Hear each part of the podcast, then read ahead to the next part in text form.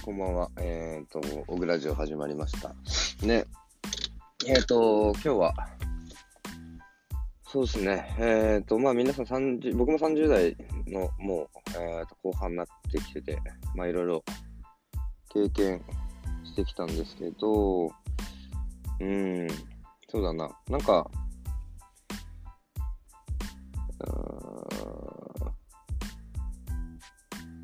僕自身がなんかこういろいろこう経験したこととか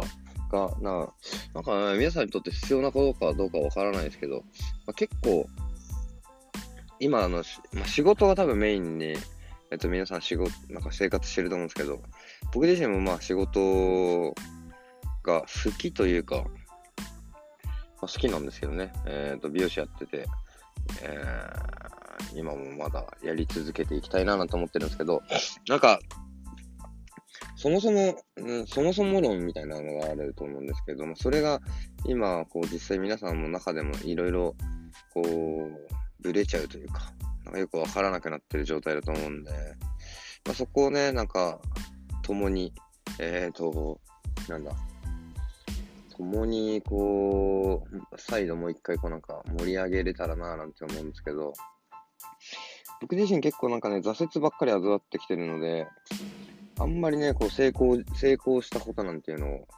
話せる立場ではないんですけど、まあ、ただただ、ただの凡人みたいな。そんなにな、まあなんか美容、その同じ業種の中では、結構いろいろと、えっ、ー、と、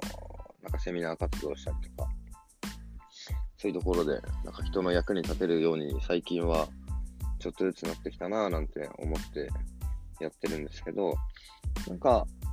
僕自身もその、なんか高校卒業して専門学校に入りたかったんですけど、専門学校落ちたりとか、まあ入り口からはもう結構微妙な、まあ、し、感じなわけですよね。感じなわけですよね。まあ感じなんですよ。で、それで、じゃあな、じゃあ、じゃあなんでこんな、その、今も、えっ、ー、と、そもそもこんなね、ポッド、アンカーみたいな、ポッドキャストみたいなラジオを撮ったりとか、してるのもあったり、ブログ書いたりとか、ツイッターしたりとか、まあいろいろやってるのは、なんでなんだみたいな感じだと、きっと多分、ずっとこうなんか、必要とされたいという願望が強いんでしょうね。なんか役に立ちたいみたいな。で、多分、皆さんもこう考えてみてもらうと、なんで今の仕事に就いたのかみたいな感じが、を考えてもらうといいんですけど、なんでついたんでしょうね、皆さんも、今の仕事に。なんとなく入ったなとか、うーん、なんか、っていうところで、僕自身はこの仕事が好きで入ったとかっていうよりは、なんか、やれると思って入ってる感じなんですよね。なんかちょっと勘違いして入ってるんですよ、もともと入り口が。で、やりたいとは思わなくて、やれると思って入ってる状況で、で、それでまあずっと、何年だ？今、20年弱やってるんですけど、で、しかもなんか、ね、美容師の中では特殊なこう、ハサミを持たないでカラーだけをやるみたいな、まあ、よくわからないことをやってるんですけど、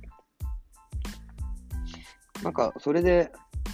なんか、よくあるのはね、あのー、成功とは何だみたいな感じが大きくあると思うんですけど、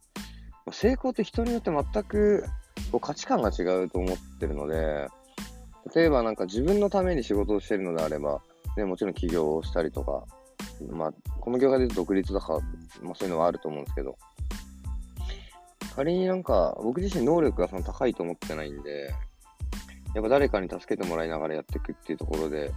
あとはあんまり器用じゃなかったりとか、なんかもともとね、なんかきっと、この仕事に入るきっかけになったのも、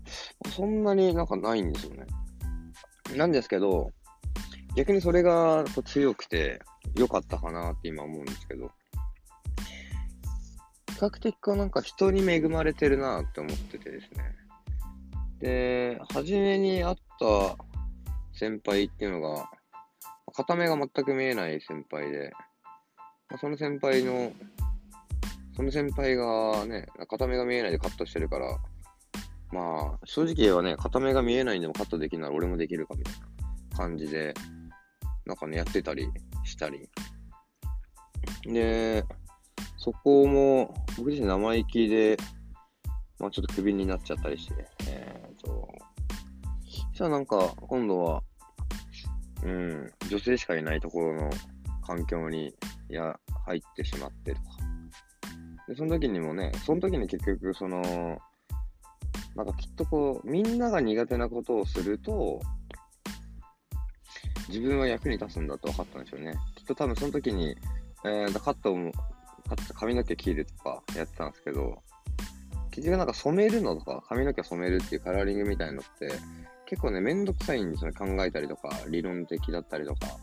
うん、なんか科学的なものを使うからめんどくさいみたいな。で、そうすると周りの人は女性ばっかりだから、そういうのめんどくさい。じゃあ、自分が一人しか男がいないからややったら、結局なんか、ね、あの、周りがいらないから、えー、仕事が回ってくるみたいな。要は、ニッチなこう戦略をずっと続けてくる癖がついたのって、そういうところからなのかなって今思ってて。だから皆さんの職場でもきっと、ね、あの、みんながやらないことをやりましょうみたいなところはあると思うんですけど、まあ、ただただやらない、やりたくないことじゃないな。あの、なんだろう。やれ、みんながやらないことをやればいいっていうことでもないんですよね。みんながやらないからやればいいんじゃなくて、みんながやらないことでやれば役に立つことをどれぐらい探せるかっていうのが重要だと思う。あるいは自分の思いももちろん大事でしだし、うーん、まあもちろんその熱い思いがあれば、それはすごく強いと思うんで、そういうのはすごく重要だなと思うんですけど、一番重要なのって多分その役に立つっていうところに対して自分のこう、モチベーションが多分必ず上がってくる。だけど、結局この10年、10年、20年ぐらいまあ、仕事をしてると、結局なんか自分的にも惰性が出てきたりとか、役に立ちたいというよりも、なんかこう、ね、稼ぎたいとか、うーん、なんかそもそもなんか役に立ちたかったとか、そもそもなんでその仕事に就いたのかっていうのを忘れてしまいがちになりやすい時期というか、なんですね。多分30年でまだまだこう、どっちにも触れる状態なんで、えっ、ー、と、なんだ、うん。なんか、まあ、どっちにこうね、あの、レールを引いてもまだまだ間に合うレールで50歳の人が、まあ、またやるっていうのもなかなかこうね、リスクと結構行動力が必要なので、相当な人たちは難しいんじゃないかと思ってて。で、要は、できないとは思ってないですけど、相当の覚悟が必要で、まあ、カーネル・サンダースとかなんでね、あのケンタッキーフライドチキンは60歳ぐらいかな ?70 歳だったかな？まあ、それぐらいで、起業してやってるぐらいなんで、まあ、やれないことはないと。ただなんか、それが、なんか自分の意思じゃなくて、周りの環境によって、えっ、ー、と、振られるっていうことの方が多い時期なんじゃないかなと思ってて。もちろんそれは、なんか自分の、えー、とやりたいことに対してのバックキャストって言われるこうゴールに向かって必要であれば間違いなくそれは、えー、と手にしてみた方がいいと思うんですけど、それよりも、なんか周りがやってるからやるとかっていうのって多分結構あの、ブレて、結構10年後って多分そんなに何もないというか、